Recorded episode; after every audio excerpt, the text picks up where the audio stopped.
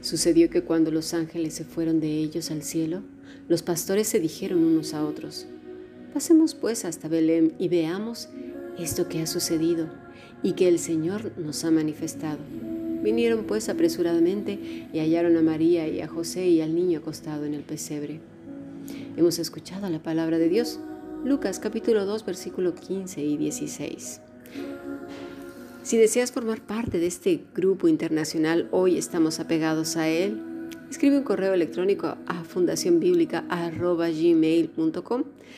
También me gustaría invitarte a que pudieras eh, asistir al curso que se emite por YouTube los martes, Adoración de Siervos. Está siendo de gran bendición para muchas iglesias, para muchas personas. Se emite pues a las 7.30 de la noche, España. Bueno, vamos a continuar pues con nuestro estudio. Hemos estado viendo situaciones, vivencias de las personas que han aparecido ante nuestros ojos, entrando en las escenas de sus vidas, intentando ver cómo reaccionaron ante situaciones como las nuestras y otras totalmente únicas. De esa manera aprendemos de ello, lo que de ellos, perdón, lo que hicieron, pero sobre todas las cosas, su ser en aquello que les movía a reaccionar de las maneras que lo hicieron una y otra y otra vez. El contentamiento no es algo que se pueda fingir. Quizás en un momento dado, para quedar bien, podemos simularlo. Pero siempre surge la sonrisa fingida, el tono de voz cambia e incluso el cuerpo se estresa ligeramente porque se prepara para una puesta en escena.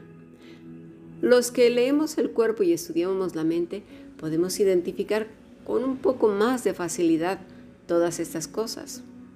Pero hay alguien a quien no le cuesta ningún trabajo ni requiere de estudios previos y ese es Dios. Pero cuánto se nos olvida esto, ¿verdad?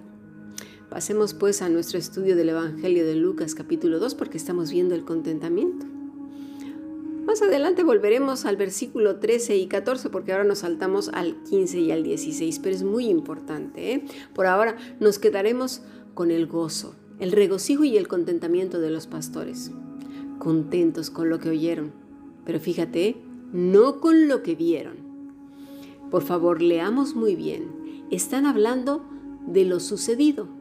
Gegonos, sucedió, cumplido, lo que tanto esperaban la promesa del Salvador. Su maravilla no fue los ángeles, ni su canto, ni el... Sí, que además esto es completamente inusual, ver a un montón de ángeles en los cielos cantando. Eso no le sucedía a nadie, ni ahora tampoco. Pero no se enfocaron en ellos, ni en la maravilla, sino en el Salvador. ¿Lo puedes observar? Métete en la escena, por favor. ¿Cuántas veces nos hemos fijado más en lo que nos sorprende, lo que estamos viendo, lo que brilla como el oro y resulta que al final es cobre? Todo por ser como las moscas que van hacia la luz, ¿verdad? Hacia esa luz azul de la muerte. Metámonos en esa escena y cualquiera, de verdad cualquiera de nuestro siglo, al ver toda esta escena se enfocaría más en lo que sus ojos ven y no en lo que sus oídos están escuchando acerca del cumplimiento de una promesa. Porque hemos escuchado cantidad de veces el mensaje, pero nos enfocamos más en cómo está el culto, cómo está vestido el pastor, o, si lo estamos escuchando a través del YouTube, estamos más centrados en pelear con la familia, luego regresamos a ver en la música, bueno, esta sí me gusta, esta no, este, eh, eh, nos fijamos más en, todo lo que nuestros ojos ven, ¿verdad? Nuestros oídos en el sentido de, de, ese cosquilleo que queremos escuchar, pero no en la profundidad del mensaje. ¿A que sí? Dejando de lado lo más importante. Estos pastores no centraron su atención en la maravilla inusual, sino en lo verdadero, en lo majestuoso, Fíjate, en ese entonces, un niñito en pañales. Sí, el Salvador había nacido.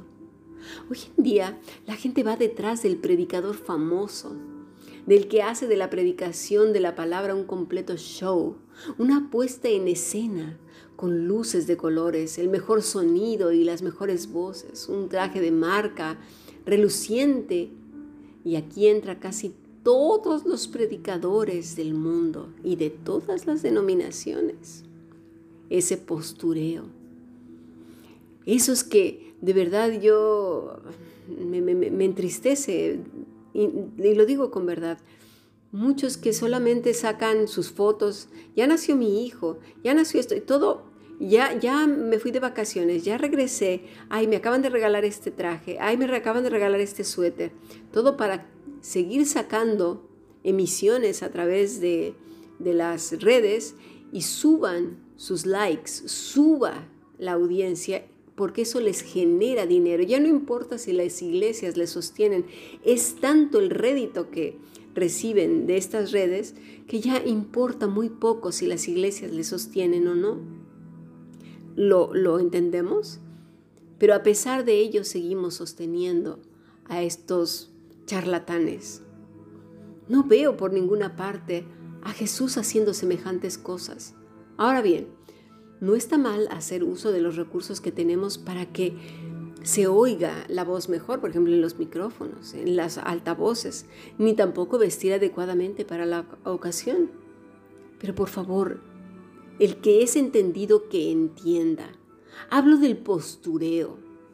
Mira, recuerdo que hace años un famoso predicador de la prosperidad y de la sanidad esta que hasta tocabas la tele y sanabas, dijo que las bocinas, como se dice en algunos países, o los altavoces o los bafles, deberían estar en, estratégicamente colocados, tanto en el escenario como a lo largo del local, porque generan un cierto efecto en el pecho de las personas y en el sistema nervioso, que les hace vibrar y sensibilizar al punto de llevarlos a un éxtasis.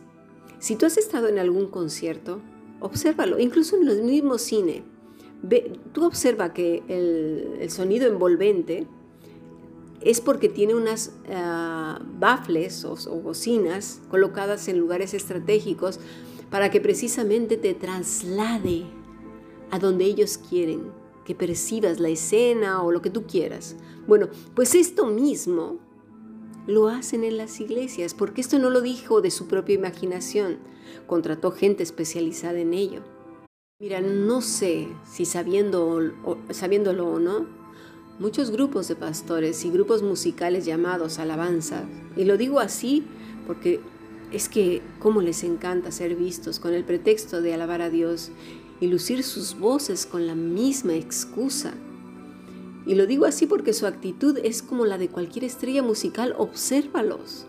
En sus fotos, en lo que hacen, en cómo en todo ese esa puesta en escena, eso como se constriñen y todo, y ay, se rasgan y se hincan y lloran y todo, ese, ese es un postureo. Y es así que se ha vuelto la industria del canto y el show, y se han vuelto tan populares que ya ganan premios en el mundo. Me pregunto, de verdad, y cuestiónatelo tú también, si Jesús estuviera entre nosotros como hombre, como lo estuvo en aquel entonces eh, con lo que estamos estudiando en los evangelios, si no haría lo mismo cuando estuvo en el templo, arrasando con todo y dando azotes. Igual a algunos no les vendría mal uno que otro azote por andar hinchando su ego y sus bolsillos. Es una vergüenza. Pero lo peor de todo es que la gente se deja llevar por el brillo de estas estrellas que sin duda no brillan con la doxa que vimos ayer, ¿verdad? Que hemos estado viendo desde el lunes, la doxa, la gloria de Dios, del tres veces santo, porque seguramente no estarían ahí. No veo a Juan haciendo estas cosas, no veo a nuestro Señor y Salvador haciendo esto, porque sin duda no estarían ahí, ni tampoco hablando de esa manera. El ángel anunció al Salvador. Los pastores no dieron gloria al ángel ni a los ángeles.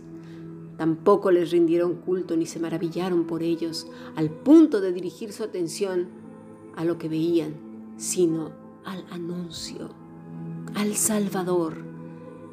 La promesa se había cumplido. Vamos a nuestro siguiente podcast. Creo que tenemos mucho que aprender.